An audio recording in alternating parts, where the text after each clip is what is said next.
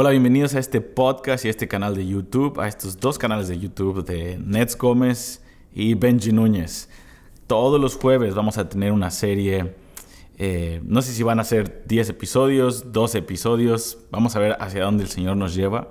pero esta es nuestra primera temporada juntos, donde estamos hablando fracciones y partes de los 150 capítulos. Y ah, yo estoy aquí desde Kansas City, Nets está desde Northridge en California. Y hoy vamos a hablar acerca del Levítico 26 y la severidad de Dios. Así que vamos a comenzar.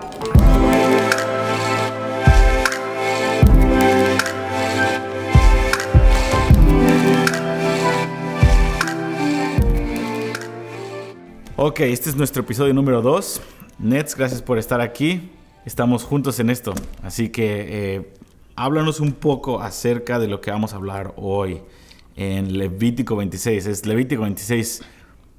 Eh, yo creo que nunca, nunca he escuchado a alguien en ninguna conferencia hablar de Levítico 26, porque no es un tema de conferencia, pero es un tema que está en el corazón de Dios. Y parte de la premisa de lo que veíamos la vez pasada es de que el campo misionero más denegado, más olvidado en el cuerpo de Cristo es el corazón de Dios. Y en Génesis 12 Dios se arriesga, Dios abre su corazón al, hombre para darnos a conocer, sí su plan, sí lo que quiere hacer con el pueblo de Israel, pero más que nada su corazón, su identidad, quién Dios es y cuánto amor Él tiene y quiere compartir con nosotros. Así que este tema de Levítico 26 es parte de la misma conversación, que Dios está abriendo su corazón y el verdadero amor tiene riesgos y el verdadero amor también tiene severidad y tiene recompensas. Pero tenemos que hablar de la severidad de Dios, pero desde el filtro de que es la misma conversación de su amor, de su paternidad, de su corazón como, como esposo. Y Levítico 26 no es un tema diferente, es el mismo tema de que Él es un esposo. Por lo tanto, este es un esposo hablándonos de las cosas que pasan cuando eh, él hace un pacto con su esposa y su esposa viola el pacto. Así que eh, guíanos, Nets. Claro que sí, Benji, saludos a todos, me encanta este, esta colaboración, este tiempo juntos, yo creo que es muy enriquecedor para nosotros como amigos, que la verdad siempre hemos tenido tiempos muy padres edificándonos, y obviamente para todos los amigos que, que nos siguen y que de alguna manera estamos conectados. Y bueno, Levítico 26, eh, como dice Benji, es un tema del que no se habla tanto, pero obviamente habla de las bendiciones por la obediencia y de las maldiciones por la desobediencia, pero me encanta cómo, o sea, cómo lo, plantea Benji, porque en el, del versículo 14 hasta el final del, capítulo, Dios está diciendo que eh, si no lo oyen, es, muy interesante porque está diciendo, uh, versículo 15, si desdeñan mis decretos y su alma menosprecia mis estatutos. O sea, porque dice, ellos están invalidando el pacto. Es muy interesante que él habla eh, efectivamente desde el lugar de un esposo que en Sinaí se casó con su pueblo y que de hecho había hecho un pacto anterior con Abraham, Isaac y Jacob. Entonces... Te está hablando de Israel específicamente. Específicamente. Este es, el, verdadero contexto es el Señor hablándoles como un esposo después del pacto que hicieron y la boda en Sinaí con Israel. Efectivamente, es, con Israel ahí en el Antiguo Testamento, pero vemos aquí eh, presente el tema de la severidad de Dios, porque uno ve que detrás de estos castigos que están allí, la meta era que volvieran a su, a su esposo, era quebrantar el orgullo, la obstinación, porque de hecho es muy interesante que, que, el versículo, o sea, que el capítulo termina la razón por la que yo hago todo esto es porque yo soy su Dios de ustedes. Yo los saqué de Egipto para ser su Dios. Entonces hay una narrativa de amor muy pesada. En medio de la severidad, que es lo que estamos hablando el día de hoy, se ve este amor de Dios. Y es muy interesante, ah, bueno, cada quien lo puede estudiar mucho más, pero la palabra siete veces más aparece cuatro veces dentro del capítulo, hablando de que, fíjese, porque hay como una especie de progresión en el nivel de castigo cuando ellos, Él les da sus mandamientos, ellos, bueno, ellos hacen un pacto con Dios, eh, y entonces Dios les dice, ok, estas son las consecuencias, si ustedes insisten, entonces la severidad se incrementa.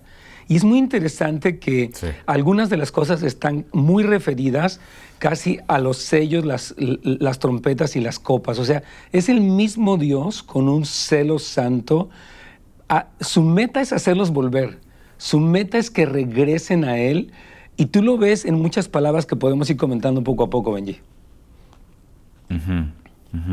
Entonces, ok, eh, la premisa que estás diciendo, Nets, es, ok, este es el Dios del Sinaí, que termina diciendo, estos son los, versículo 46, estos son los estatutos, ordenanzas y leyes que estableció Jehová entre sí y los hijos de Israel en el monte Sinaí por mano de Moisés. Ese es el contexto es. que dijiste, el último versículo. Sí, Hablándole a su esposa, que es un pueblo, nunca es individual, es un pueblo que está entrando en pacto para Génesis 13. Esta es la continuación de Génesis 12, perdón. Van a ser el vehículo, van a ser el estereotipo de lo que yo quiero hacer con el mundo. Así que esto es, les voy a dar más privilegios sí, porque van a tener más ataques y los entre más privilegios es más severo cuando violan los privilegios así es. pero voy a dar más gracia. Ah, entonces, es el contexto y dices que cuatro veces aparece la palabra siete veces más y es una progresión. Entonces, versículo 18 es un ejemplo de esas cuatro veces. Sí. Dice, si aún, y si aún con estas cosas no me oyereis, yo volveré a castigaros siete veces más por vuestros pecados. Entonces, háblanos un poco más de la progresión, porque yo veo, por ejemplo, y, y después, tal vez después de esto podemos ver qué es lo que pasó en Babilonia, qué es parte de las 70 semanas y qué es lo que pasará en los últimos tiempos. Así Pero es. yo puedo ver rastros aquí que los podemos poner en rompecabezas en una línea del tiempo, pero puedo ver cosas que se cumplieron en los 70 años de Babilonia. Así es. ¿Cierto? 100%. Es- es- siempre está ese ciclo de 70 eh, veces, eh, de, perdón, 70 años, 7 veces más.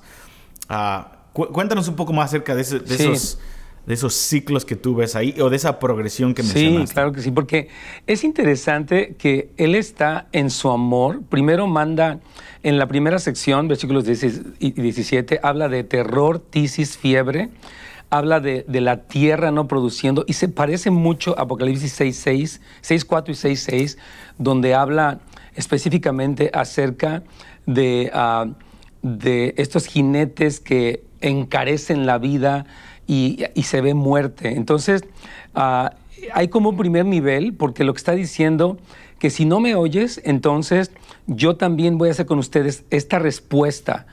Ah, y después, en el versículo 18, como lo mencionaste, viene eh, siete veces más y habla de quebrantar la soberbia de su poderío.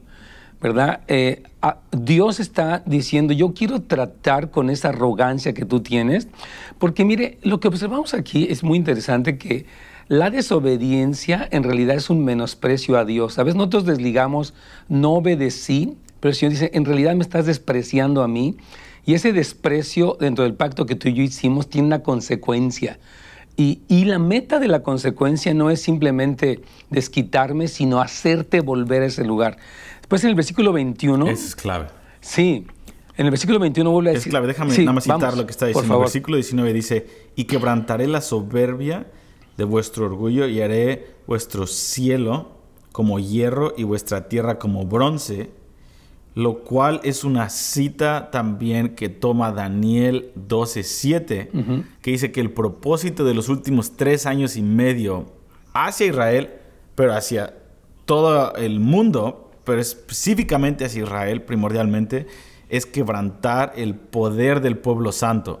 Entonces, como dices, es Dios no se está desquitando como alguien que si te engañan, bueno, me desquito en mi ira, sino, sino que te corrijo y te disciplino y soy severo porque no voy a renunciar al proceso de transformación para que me ames como yo te amo. Así es la cosa. Es, es Entonces, increíble. él dice, yo, yo estoy comprometido a que seas como yo soy. Sí, y, y lo increíble aquí es ese versículo de Romanos 24 que mira pues la bondad y la severidad de Dios están súper patentes en este, ah, capítulo que es fuerte, pero de verdad, a mí me sorprende y quiero adelantarme un poco porque yo sé que luego el tiempo corre, pero fíjese, en el versículo 44 eh, él les dice... estamos hablando entre dos amigos, así que, no, hay prisa. Vamos a darle. Que dice, aun con todo esto, porque habla después de la oportunidad que les da de que recapaciten, dice, estando ellos en la tierra de sus enemigos, yo no los rechazaré ni los detestaré hasta consumirlos, invalidando mi pacto con ellos, porque yo el Señor soy su Dios. O sea, esto es impresionante. Dice, la razón por la que yo estoy haciendo todo esto y mantengo mi puerta abierta es porque yo te escogí por esposa y soy tu Dios. O sea, hay, hay, una marca de fidelidad, de misericordia, de ternura incluso en medio de la severidad que es impresionante, ¿no? Y, me encanta que lo conectes con, con Daniel porque sí, el punto es tratar con ese poderío. Fíjate, incluso rápidamente, como en el, en el versículo, en el, fíjate, cuando habla de que Él les pide que, que, dejen descansar la tierra cada siete años y finalmente en el jubileo cada 49 años, porque capítulo 45 habla del, del jubileo, pero es muy interesante que Él está diciendo que cuando yo los deporte, porque aquí menciona que los va a, a mandar a las naciones, la tierra va a descansar, porque el punto de la tierra descansando es que tú dejas de producir para enseñorearte y confías en mí que soy tu esposo. Cada siete años tú, vas a dejar de hacer cualquier tipo de labor eh, en el campo, de, o sea, como de cultivo, porque tú vas a confiar que yo te voy a sostener. Y a los 50 años voy a, voy a hacer todavía más esto. Entonces, es, la, como tú dices, la búsqueda del amor y la confianza en el corazón de ellos y aún parte del juicio es honrar lo que Dios había dicho a favor de la relación con ellos y del amor que Él tiene por ellos. Porque en el versículo 28 les dice siete mm. veces más, otra vez insiste en las siete veces mm. más, como en el, como en el perdón, perfeccionamiento de su disciplina a favor de la relación y de que vuelvan a Él. Wow. Ok, eso es lo que citaste es Jeremías 25 y después 29, cuando ya ah, cientos de años después, a través de Jeremías, eh, él dice, ok, es tiempo de cobrar el cheque de Levítico 26. Dios les dio reglas a favor del amor en ustedes y de la confianza. Y no hicieron descansar la tierra, por lo tanto, por cada año que no le hicieron descansar, el Señor los va a llevar en cautiverio, que por eso son los 70 años en cautiverio en Babilonia. Es, Dios los lleva ahí por, por no reposar ese año. Así es. De 70, porque 7. Lo cual es más de que es una regla de, oh, el, día de reposo es más que lo, lo fariseico de la regla, es el corazón, lo que dices, lo que conlleva el hecho de querer empoderarte de la tierra sin relación. Sí es usar a Dios para mi beneficio, pero al final no quiero a Dios. Y dicen, ah, te amo demasiado como para dejarte en prosperidad sin tenerte a mí. Y es algo que Moisés entendió, porque el Señor le dice, ok, te voy a dar la tierra y les voy a mandar un ángel. Y dicen, no, yo creo que todo el pueblo de Israel estaba así, por fin. Moisés toma la oferta y, Moisés dice, no, no, no, no, no, si tú no vas con nosotros, no, no quiero nada.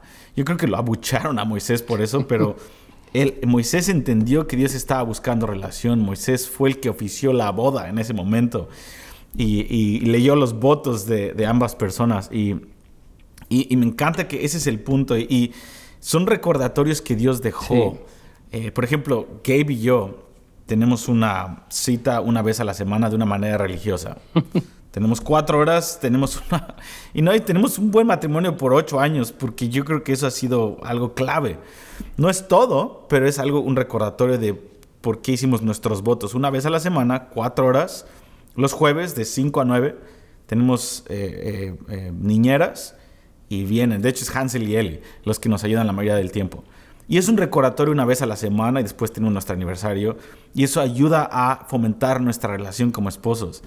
Dios hizo eso, pero exponencialmente. Una vez a la semana, el Shabbat, descansa y confía que en, mi, en, tu relación conmigo yo voy a seguir prosperándote. Entonces, deja de hacer todo y, y, y acuérdate, 52 veces al año vas a reposar en mí y vas a recordar que se trata de mí y que yo te voy a prosperar, no por medio de tus fuerzas, y después una vez al año vas a, y después una vez eh, eh, cada siete años y después en el jubileo eh, cada 50 años. Entonces Dios dejó recordatorios de lo que pasó en Sinaí. Entonces me encanta lo que está diciendo Nets porque es, es una vez más, es todo un recordatorio de que no puedes poseer nada sin mí porque yo decidí que no fuera así porque no quiero perderte en tu prosperidad. Claro, es que, es que el Señor siempre está protegiendo su relación con nosotros. Incluso la oración misma, o sea, Dios sabe mejor que mm. nosotros lo que necesitamos, sin embargo dice, pídeme porque yo quiero darte las cosas no porque sé lo que necesitas, sino porque quiero la relación contigo. O sea, ese es siempre su corazón de Él, eh, con el amor apasionado e implacable que tiene por su pueblo y por nosotros.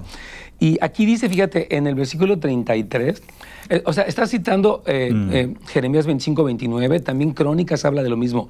Cuando yo los deporte, la tierra va a tener su descanso. O sea, ustedes se van a dar cuenta que, la, que el orden que yo di, la, orden que yo les di, es porque quiero relación con ustedes y porque no se trata de incrementar su poderío independientes de mí, sin, sin parar ningún momento para seguirse engrandeciendo, sino depender directamente de mí. Porque aquí, fíjate, en el 33 de Levítico 26 dice, ustedes los esparciré entre las naciones. Ahí está la deportación, ¿verdad?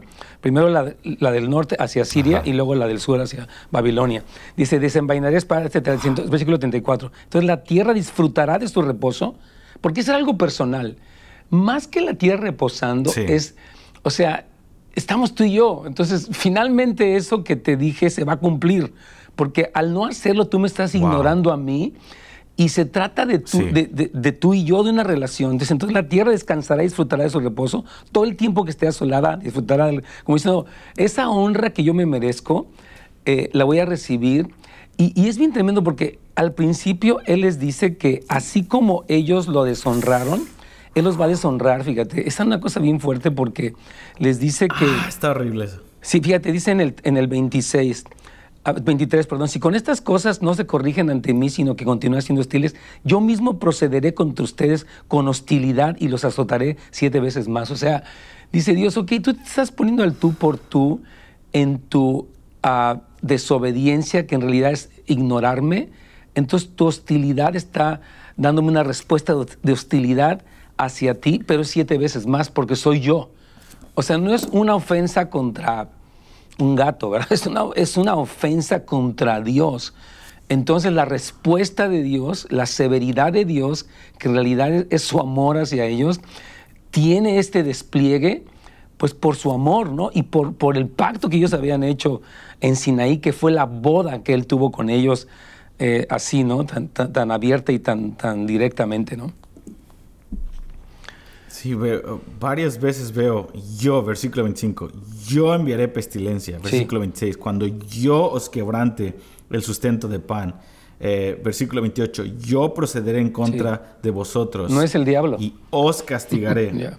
Sí, no es el diablo, es, es Dios, porque aquí algo que dijiste, aquí, apunté esto, severidad protege la relación con nosotros. Dios está protegiendo la relación. Una, hay una diferencia entre Ah, hay, tres cosas que yo veo, Nets, y tal vez podemos explorar esto un momento para traer definición, y tal vez este puede ser eh, parte de otro, otro día, otro podcast. Pero yo veo tres diferencias, ah, ah, distinciones claves dentro de la, del concepto juicio. Y yo veo que es, una es eh, eh, disciplina, eh, la otra es eh, poda. Sí. Y la otra es severidad. Sí. Y estas tres cosas no son para los enemigos de Dios. Dios no poda a sus enemigos. Dios no es severo con sus enemigos. Dios no disciplina a sus enemigos. Solamente lo hace con sus hijos que han entrado en pacto. Entonces, y, a veces cuando escuchamos juicio de Dios, severidad de Dios, pensamos, es más, todo malo y Dios está enojado sí sus emociones están involucradas, pero es diferente a como él trata con gente afuera. él, eh, tiene misericordia y todo eso, pero los juicios de Dios con alguien que no está en pacto con Dios es completamente diferente. Pero hay tres diferentes niveles. Dios poda cuando llevaste fruto y Dios en su misericordia quita la distracción del fruto para que te vuelvas a meter a la relación una vez más. Juan 15. Dios es severo cuando tú violas tu relación con el Señor, te olvidas de Él y en su severidad Él permite que Satanás obre, permite que es, es algo mucho más difícil que una poda.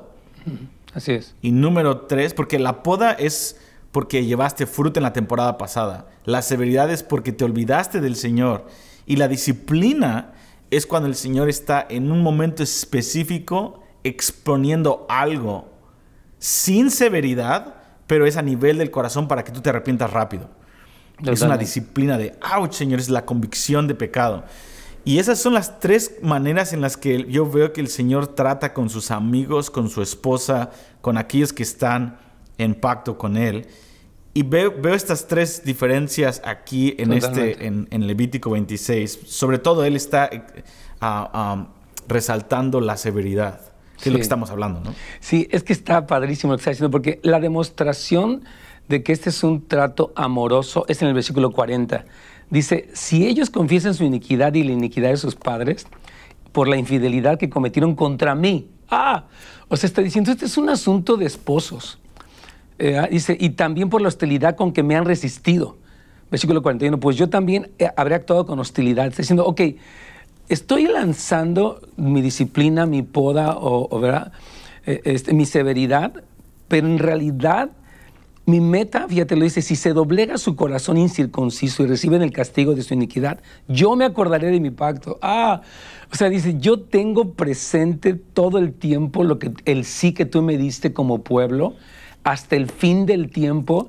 Tú eres mi esposa y nunca me voy a dar por vencido contigo. Ah, es una cosa bien fuerte porque si me acordaré de mi pacto con, con Jacob, con Isaac y con Abraham y me acordaré. Y es muy interesante que aquí menciona la tierra porque existe un vínculo muy estrecho entre Fíjate, Dios, el pueblo, el pacto y la tierra. Cuando el pacto es honrado, la tierra florece, la tierra es habitada, hay, una realidad y una conexión con la parte física de la tierra. Porque ahí habla, dice, me acordaré de la mm. tierra. O sea, la tierra que fue desolada y abandonada y conquistada, regresa a ser reposeída, porque hay una estrecha vinculación entre esas cosas que debemos de observar. Por eso particularmente Jerusalén es tan clave en, cuando hablamos del mensaje de los últimos tiempos, porque existe una conexión desde el pacto de Abraham con la tierra que el Señor le dijo, a ti te daré una tierra, o sea, te daré una nación grande, te bendeciré, pero habla específicamente de la conexión que existe, el pacto, eh, este, el pueblo y la tierra que se conectan, ¿no?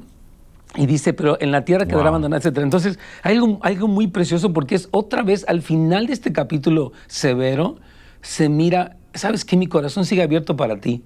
O sea, yo no voy a cerrar mi puerta de misericordia para ti y en medio de la severidad, porque mi meta en la severidad es reconquistar tu corazón, entonces, pero estoy abierto. Si confiesas, aquí estoy yo, ¿no? E, e, es, increíble. Y, me encanta, es para terminar lo que dice, segunda de Crónicas 7, 14, que citamos mucho, si mi pueblo se humillare, en el, en el 13, él dice, y si yo cerrare los cielos y yo enviare a la langosta, es lo mismo, es Dios, no el diablo, detrás de una disciplina por amor para recuperar a su esposa y hacerla volver al lugar que le prometió que iba a tener. Sí, dice versículo 19, y quebrantaré la soberbia de vuestro orgullo y haré vuestro cielo como hierro. Sí. Ahí no son potestades. No. Operando. operan bajo el mandato de Dios. Así es. Cuando Él permite, hey, Pedro, Satanás vino a pedirme permiso a zarandearte y le di permiso mientras yo oro para que tu fe no falte. Y cuando seas restaurado y vuelvas a mí, vas a consolar a tus hermanos. Es, ahí está el Señor diciendo, te va a disciplinar voy a ser severo porque voy a exponer todo lo que está adentro de ti, pero no es para destruirte. Estoy utilizando, quitando la restricción del enemigo un poco para ayudarme como una herramienta. El enemigo es una herramienta para que el primer mandamiento llegue al primer lugar. Y eso es difícil de entender. Eh, eh, em, eh, así nada más, porque decimos, todo lo malo es el diablo, todo lo bueno es Dios. Y dice, ah, no No, en realidad no, porque Satanás es una herramienta. y obviamente hay cosas en donde Satanás no tiene permiso de hacer, pero cuando estamos bajo, bajo un momento de disciplina, no podemos reprender a Satanás, tenemos que arrepentirnos y resistir al diablo, pero someternos bajo la mano poderosa de Dios, que quiere decir, vuelve a mí. Sí. Y entonces eh, el, enemigo huye porque Dios dice, ok, el propósito de haberte soltado, Satanás, ya se cumplió, vete. Sí. Y, dice, resiste, repréndelo, vuélvete a mí y entonces vamos a entrar a una siguiente etapa. Entonces, a, a mí se me hace tremendo porque hay cosas que no podemos reprender porque no se trata del enemigo haciendo algo que que, podemos reprender solamente así. Se trata de Dios haciendo cirugía con algo que nosotros tenemos que cambiar. Sí. En, cuanto a nuestra relación, no en cuanto a, ah, tengo que hacer tres más pasos, sino es, no, vuelve a mí. Sí. Vuélvete a mí con todo tu corazón. ¿Dónde, ¿En dónde nos perdimos? Es lo que le dice Dios eh, al pueblo de Israel en Jeremías, ¿Qué lo, capítulo 2. ¿Qué es lo que hice contra ti y tus padres? ¿Qué, ¿Dónde, ¿Cuál fue la, ofensa que te hice como para que te olvidaras de mí? Porque yo me acuerdo de los días de tu juventud donde me amaste en el desierto. Eh, eh, ¿Qué pasó con ese amor que teníamos tú y yo? Y es donde empieza es toda la severidad de Dios de, de Jeremías. Empieza con esa premisa de qué es, dónde nos perdimos tú y yo. Y esta es la manera en la que yo voy a hacerte recapacitar para que volvamos a los tiempos de tu juventud. Donde me dicen, donde me diste tus amores en el desierto, en Jeremías 2. Sí, es que precisamente por eso el, punto de la famosa guerra espiritual, si lo estudiamos en Primera de Pedro y también en Santiago, dice, resistir al diablo firmes en la fe. O sea que la guerra espiritual es el sometimiento a Dios y el volver a Dios porque la razón por la que el enemigo tiene permiso para operar es porque Dios le da permiso. Es como cuando Pedro eh, dice que Satanás me ha pedido para zarandearte como el trigo y yo no le he dicho que no te zarandee, yo le he dicho que estoy orando por ti para que en la zarandea tu fe no falte. O sea, muchas veces hemos dirigido nuestra atención al enemigo y en realidad este no es el punto, el punto es la relación y el sometimiento y la obediencia a Dios que le quita al enemigo el permiso legal para operar y que nos da esta, esta, dimensión de verdadera autoridad en la famosa guerra espiritual. A mí me tocó, te, comento algo rápido, una vez tuvimos una reunión en una en un lugar para, eh, donde estaban algunos funcionarios en Israel y ellos estaban colectando una ofrenda, una, una, no una ofrenda, un aspecto, una colecta para construir unas presas en Israel.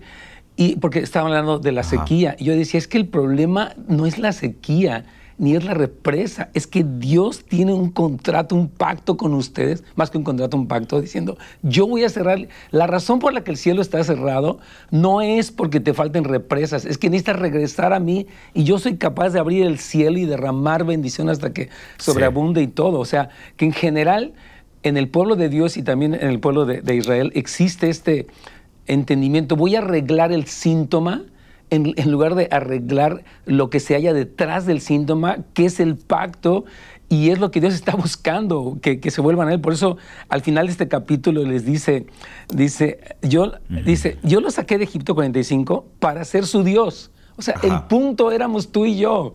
Y yo sigo en pos de eso, o sea, en pos de ti, Israel, porque acuérdate que se trata de que yo soy tu Dios. Ah, está tremendo. El amor y la severidad de Dios. Y esto como, como mensajeros de los últimos tiempos del Evangelio del Reino, tenemos que entender esto, tenemos que ahondar en esto con versículos, ponerlo en nuestra mente, porque si vemos este capítulo, que es un ejemplo enorme, nos abre el Evangelio, desde una premisa, desde la justicia humana que tenemos de bien y nuestra definición del jardín del Edén de bien y mal, de acuerdo a nuestros pensamientos, no tiene sentido lo que estamos viendo aquí. Pero si lo vemos desde los, el filtro del amor y de la búsqueda que el Señor tiene por nuestro corazón, esto tiene sentido. Y como mensajeros necesitamos entender esto porque eh, es lo que Jesucristo le dijo en Mateo 11 a los discípulos de Juan el Bautista. Bienaventurado aquel que no haya tropiezo o se ofende conmigo en la manera en la que yo opero. Así es. Eh, y, como si vamos a ser testigos del corazón de Dios a un Israel hoy y en los últimos tiempos y no entendemos esto, entonces vamos a seguir teniendo una, una ser propensos a tener o una, una filosofía política de ayudarle a Israel para que las cosas mejoren, o socialista para ayudarle de manera horizontal para que las cosas mejoren y tomar bandos en vez de decir, tu problema es de que dejaste a Dios. Punto final. Entonces no importa la situación en la que estás, que te vuelvas al Señor es el punto principal. No estoy diciendo que no hay que ayudar humanitariamente y tener una posición. Obviamente Dios no nos pide no tener cerebro, pero este es el meollo del asunto. Y si olvidamos esto, entonces vamos a tomar bandos políticos o socialistas, que es lo que una de las cosas que eh, el enemigo va a utilizar para engañar al mundo con la gran ramera. Y no podemos llevar esto a nivel social solamente, tiene que ser a nivel del corazón de Dios olvidado. Eh, Dios ha sido olvidado y está herido. Así es. ¿Qué vamos a hacer con eso? Él tiene una herida en su corazón. ¿Y qué vamos a hacer con eso, no? A mí me encanta es que el mensaje... Ajá. ajá. Sí, dale, El mensaje precursor, por eso tiene... La, sobriedad del mensajero es clave porque puede traer un mensaje. O sea, obviamente nos mm. duele lo que les pasa, es horrible. Vemos todos los ataques, constantes ataques terroristas y duele, pero en realidad cuando leemos Levítico, eh, ahí dice, yo voy a hacer esto porque estoy tratando de hacer recapacitar mientras yo siga solucionando, es como si el hijo pródigo de la parábola de, Lucas 18 le hubiera mandado cheque a su papá, ¿sabes qué? Pobre de mi hijo está pasando la mal, le voy a mandar unos, ahí una lanita. Y... No, el quebranto del hijo pródigo, eh, es más, incluso la hambruna que hubo en la tierra era parte de la misericordia de Dios para que él, al tocar fondo, dijera, ¿qué estoy haciendo aquí? Yo iré a casa de mi padre y regresaría, padre, pecado contra el cielo, contra ti. O sea que el punto de la, de la hambruna incluso que se provocó en ese lugar era algo de Dios para hacer regresar al hijo pródigo a casa. Y es lo que vemos aquí en este, mm. en este capítulo, es el trato del padre amoroso haciéndole recapacitar, porque si el hijo hubiera seguido prosperando en la tierra donde dio rienda su orgullo, jamás hubiera regresado a casa y hubiera perdido lo más importante. Entonces, el, protocolo, por llamarlo así, que Dios prepara incluso en, en, la cuestión ambiental, porque dice que se despertó una hambruna en esta tierra, era la misericordia de Dios a favor del hijo pródigo que él estaba esperando llorar. O sea, como que dice que cuando lo vio, corre y lo abraza y le dice, y él empieza su discurso y dice, espérate, espérate, ya tengo el anillo, ya tengo el becerro, ya tengo el vestido. No sabemos si tenían preparada la ropa el día que regresara. Y es el mismo corazón de Dios por Israel en medio de la severidad de los juicios, aún del fin del tiempo, porque todavía viene algo más intenso, ¿no? Sí, y eso... Una vez Bob Sorge dijo esto en un, libro que tiene de puras citas. Y dijo, hay una compasión inspirada por Satanás hmm. que nos lleva a evadir la cruz. Y tiene que haber un momento de quebranto. Como padres tenemos que copiarle al Señor como Él es su paternidad. Y eso que dices de mandarle cheque hubiera solapado a su hijo y hubiera prolongado su corrupción en vez de quitarle como del libro de Oseas, voy a acercarte en tu prostitución y en tu depravación de quererte acostar con todos, voy a tener que herirte, voy a desintoxicarte y te va a doler, pero es la única manera en la que vas a recordar que yo soy el único esposo que tienes.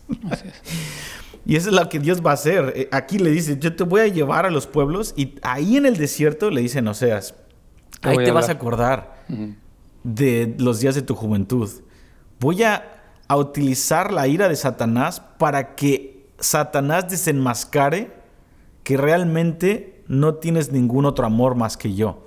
Nadie, a nadie le importas. Todos te usan y todos sacan de la prosperidad que yo te di, pero nadie te quiere en tu quebranto como yo te quise en tu quebranto cuando no tenías nada. Así es. Te estabas envuelta en tus sangres, eras una prostituta y yo te amé ahí.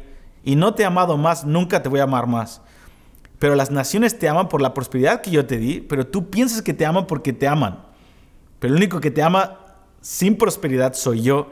Entonces voy a soltar la ira de Satanás, Voy a permitir que en su rabioso ira exponga realmente la naturaleza de tus amantes para que al final tú sepas por medio del quebranto y de mi iglesia profética en los últimos tiempos que el único esposo que has tenido soy yo. Por eso al final me vas a llamar Ishi, mi esposo. Y yo voy a llamar a tu tierra Beula, desposada, Hefsiba.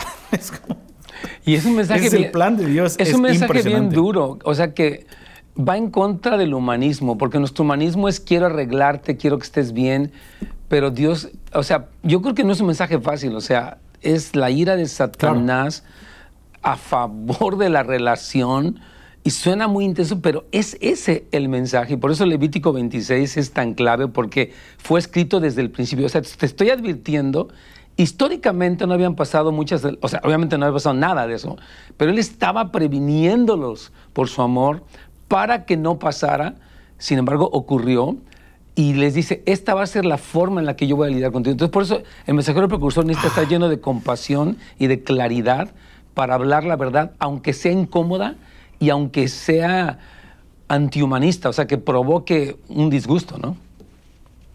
Sí, no, y va a provocar un disgusto. Eso es por eso que nadie habla de esto. Así es. Y, por eso es el mensaje de Isaías 6. Hey, te voy a mandar a un pueblo y, no te va a escuchar. Así es. ¿Quién irá por nosotros? Envíame a mí. Ok, ¿quieres realmente ir por nosotros? No es, no es de que nada más levantes tus zapatos y digas, yo voy a ir. Es, no, vas a decir las cosas que, que yo te quiero decir y, y no nos da lugar a dudas de cuál es el mensaje en Isaías 6 cuando dice, ¿quién irá por nosotros? ¿A quién, a quién escogeremos y quién irá por nosotros? Y Isaías dice, envíame a mí, heme aquí, envíame a mí. El Señor no dice, ok, ve y predícales que todo va a estar bien. No, le dice, este es el mensaje, versículo 9 al 13, y es esta severidad de que yo voy a lidiar con, lo, con mi pueblo de en Israel en los últimos tiempos y recuérdales Levítico 26. Así es. No, espérate, vamos a hablar de la salvación. No, no, no, no, no. Heme aquí, envíame a mí, no es para las naciones gentiles, es las naciones gentiles diciéndome sí a mí para enviarte al Israel perseguido o el Israel en prosperidad y decirles que tienen un problema y que, y que soy yo. Y, y, decirles también, el anticristo fue enviado por Dios.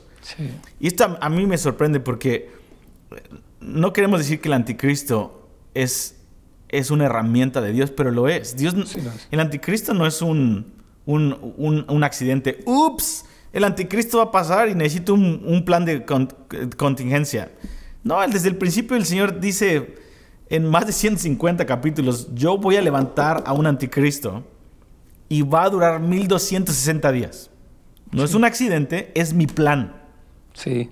O sea, hasta nos dice los días contados que tiene el anticristo para llevar a cabo su plan, porque este es el corazón de Dios y esa es la metodología que necesitamos tener y adoptar, como dices, nos va, nos va a levantar un reproche. Sí, así es. Y tenemos que saber que este mensaje, seguramente ah, comentarios debajo de aquí nos van a tal vez crucificar muchos de ustedes.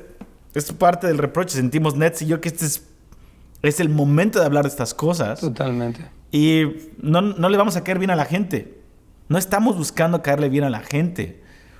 Estamos buscando que el corazón de Dios reciba lo que Él merece. Así es. Que es, un, que es justicia y que es, y que, es el amor incondicional del pueblo de Israel. Así es. Así no, y lo, tremendo de, Isaías 6 es que dice que, ok, está, heme aquí, envíame a mí. Dice, oigan bien y no entiendan. Y, y, es lo que Jesús citó cuando las parábolas. Porque dice que, que no van a escuchar. Y entonces Isaías pregunta, ¿hasta cuándo? Dice, hasta que todas las ciudades estén asoladas.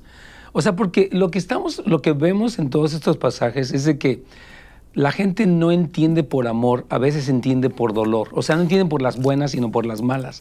Siempre quisiéramos que los hijos, las personas, los cristianos entendieran por las buenas, pero en realidad lo que observamos a lo largo de la historia de Israel y de nosotros es que necesitamos el quebranto, ¿verdad? Dice hasta que Jehová haya echado lejos a los hombres y multiplicado los lugares abandonados, que es Levítico 26. Y si quedare aún en ella la décima parte, esta, esta volverá a ser destruida. porque el punto es que regreses. O sea, es muy consistente cuando, cuando estamos estudiando los 150 capítulos, el fundamento, parámetro trazado desde Levítico 26 prevalece a través de los profetas de Isaías, de Jeremías, es lo mismo. O sea, es muy consistente el tipo de, de medios o métodos que Dios utiliza para hacerlos volver, porque desafortunadamente no existe. Lo que hemos dicho, ¿no? Los juicios del fin del tiempo son la manera menos uh, estricta, intensa para conseguir lo mejor y hacer volver el corazón de ellos al Señor. O sea, lo que viene parece muy intenso, pero es lo mínimo para que regresen, para recibir y para remover todo lo que, lo que está este, obstaculizando el amor. Entonces, es así. Y Levítico 26 lo, lo, marca como un parámetro que de aquí en adelante que les quede claro las reglas del juego. A la iglesia, a Israel y a todos nosotros. Entonces, wow. Está súper claro. es Luis dijo, es Luis dijo, la severidad de Dios es más benigno que la bondad máxima del hombre. Wow, buenísimo. Y, esa es la realidad, y es, eh, la cita es de C.S. Lewis, y Mike la retoma y es lo que dice, es, Dios va a utilizar los medios menos severos para llevar a la mayor cantidad de gente posible a los mayores niveles de amor sin violar su libre, voluntad. Así es. Y eh, y, y, esa es la verdad, no nos gusta, pero eso es, tenemos que aprender del Señor. Yo creo que el próximo episodio, Nets, me gustaría sugerir que habláramos de Isaías 6, continuar del versículo 9 al 13. ¿Cuál es el mensaje que Dios le da a Isaías? Y continuar con Deuteronomio 28, 29, que es toda la severidad de Dios.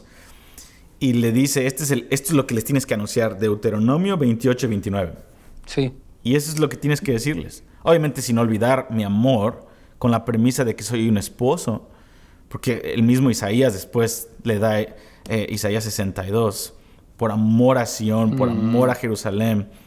Eh, Isaías 62, versículo 5, eres una corona de gloria en la mano de tu Dios, yo soy tu esposo, tú eres Jefsiba, mi amada, mi deleite está en ti. Entonces es, háblales de la severidad, pero desde la premisa de que yo soy un esposo, es ambas cosas.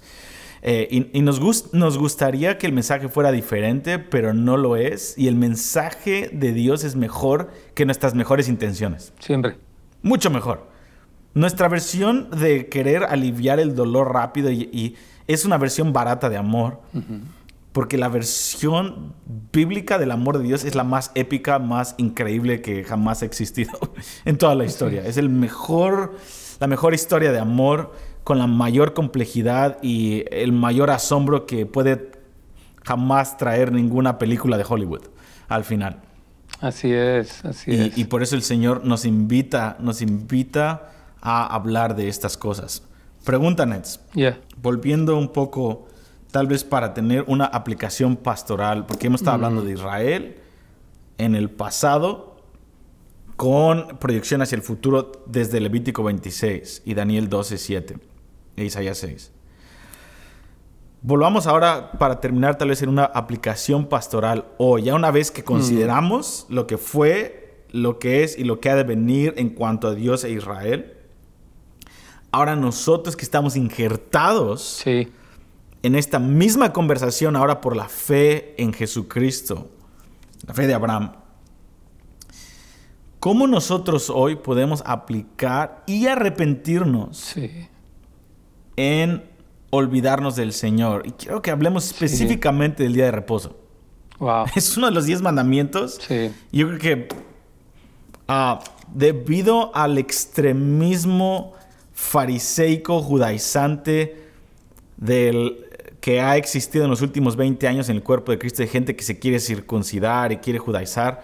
No nos interesa eso, pero debido a eso, que ha causado divisiones en las iglesias, se ha vuelto como un tabú hablar del día de reposo de tener un Shabbat, de tener un día en donde nos acordamos de Dios sí. todo el día por 24 horas. Y no, yo creo, estoy convencido, que no podemos, podemos entender esto que estamos hablando, pero no podemos ser un testigo fiel de lo a un Israel perseguido si no hemos aplicado esto en nuestras propias vidas. ¿Cómo nosotros hoy podemos arrepentirnos de confiar en nuestras propias fuerzas al volver al día de reposo una vez a la semana. ¿Y qué es lo que conlleva un día de reposo? Tal vez podemos hablar del día de reposo eh, y cómo podemos aplicarlo en diferentes formas sin ser dogmáticos, pero, pero captar eso en nuestras vidas y renunciar a nuestras fuerzas para tener un día 24 horas en donde en el descanso de Dios, en el reposo de Dios, nos conectamos con Él y confiamos en Él. Ya sé que hay mucho, este es, es, demasiado. sí, voy a tratar de una respuesta corta, pero yo creo que sería, mira, eh, Romanos 11, ¿no? Dice, pues si algunas de las ramas fueron desgajadas, tú siendo olivo silvestre has sido injertado. O sea, en, en, Romanos 11 le está diciendo, si ellos, que fueron las ramas, versículo 19, fueron desgajadas, entonces dice, tú ten cuidado. Por eso dice, mira pues la bondad y la severidad de Dios en el 24. Dice, pues si tú fuiste cortado del que por naturaleza es olivo y nunca, o sea, y fuiste injertado contra la naturaleza, ¿cuánto más eso? Entonces, yo creo que es la lección pastoral para la iglesia es la bondad y la mm. severidad de Dios. Es amor, pero no puedes jugar, no puedes eh, eh, eh, pensar, tener un entendimiento falso de la gracia. Ah, no importa. No, yo creo que eso es algo. Y viendo para, para lo del día sábado, yo creo que el día sábado tenemos que entender esto. Dios dice, a diferencia de los otros culturas, países, lo que sea del mundo, tú eres mi pueblo y yo quiero que tú descanses porque yo voy a seguir trabajando por ti. El día sábado es un día donde el mundo puede seguir sin que yo me active porque Dios está sosteniéndolo todo.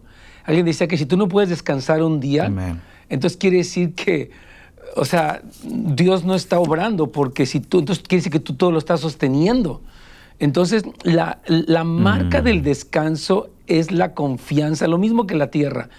Confiamos que Él es nuestro sustento y dejamos en paz nuestra productividad para simplemente gozarnos. Y sí me gustaría que habláramos un día un poco del reposo cristiano entendido, que no, porque históricamente se ha convertido en un legalismo, ¿no?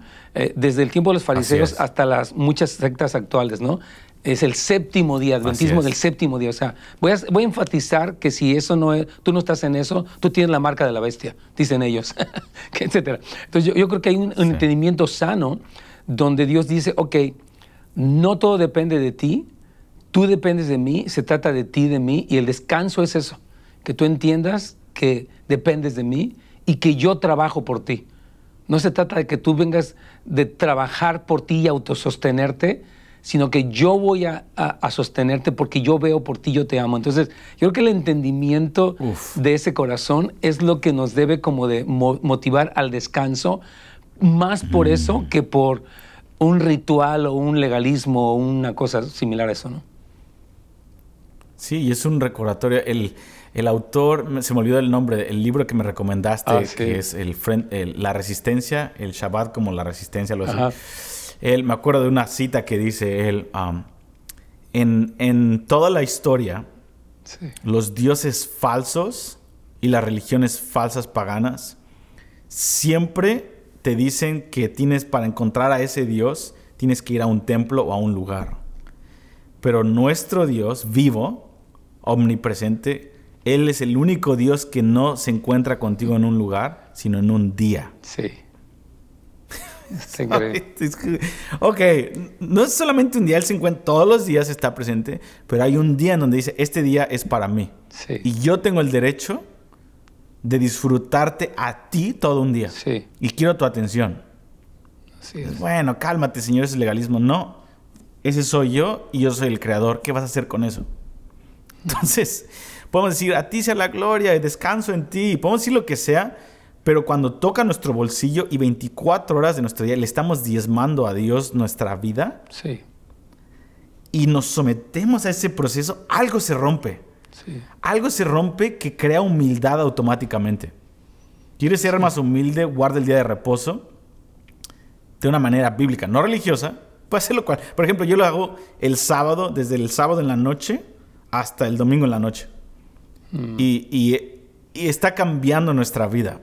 Mm. Eh, eh, y yo creo que sí tenemos que hablar de eso, Nets. Pero volviendo una vez más a la manera en la que nos tenemos O sea, si creemos lo escatológico, Sí. necesitamos aterrizarlo hoy a lo pastoral en nuestra vida. 100%. Y si el Señor está buscando dependencia y relación y quitar las distracciones a tal punto que Él va a desatar un anticristo global para llamar la atención de su pueblo, ¿cuáles son las cosas? ¿Cuál es la severidad de Dios que hay en nuestra vida que no le podemos atribuir a Satanás hoy? Así es. ¿Cuál es la disciplina en la que estamos que no le tenemos que atribuir a Satanás hoy o a, a la gente que nos odia? ¿Cuál es la poda que el Señor nos Sí. está permitiendo tener que no le podemos atribuir a la crisis económica o a Biden, sino que se la podemos atribuir a Dios y decir, Señor, ok, estoy en un tiempo de poda y vuelvo a ti para, a- para honrar este proceso en el que estoy. Y voy a aprovechar tu severidad como un lenguaje de amor en vez Sí. de tratar de reprender al enemigo o amargarme con alguien o criticar políticamente. No quiero tener una vida política, quiero tener una vida teológica en donde entiendo las etapas en las que estoy y se las atribuyo a ti y no a Satanás. 100%. Entonces, ¿cuáles son esas áreas que necesitamos eh, volver al Señor? Y eso es tal vez una pregunta en el aire que podemos terminar con eso en este podcast, Sí. que nos prepara para las dinámicas futuras. Sí. No, yo, yo creo que el, el hecho que tengamos un aterrizar, el, cuando hablamos de la línea del fin del tiempo, o sea, la, la línea del fin del tiempo, etcétera, de, de los tiempos, etcétera, tenemos que decir, ok, ¿y ahora qué? como que tenemos que aterrizarlo, si nos convertimos como los fariseos, ¿no? Llenos de entendimientos de leyes y datos, pero vacíos o una práctica muy superficial. Yo creo que sí, 100%. El aterrizar esto, ¿no? Fíjate, es lo que dice segunda de Pedro 3, ¿no?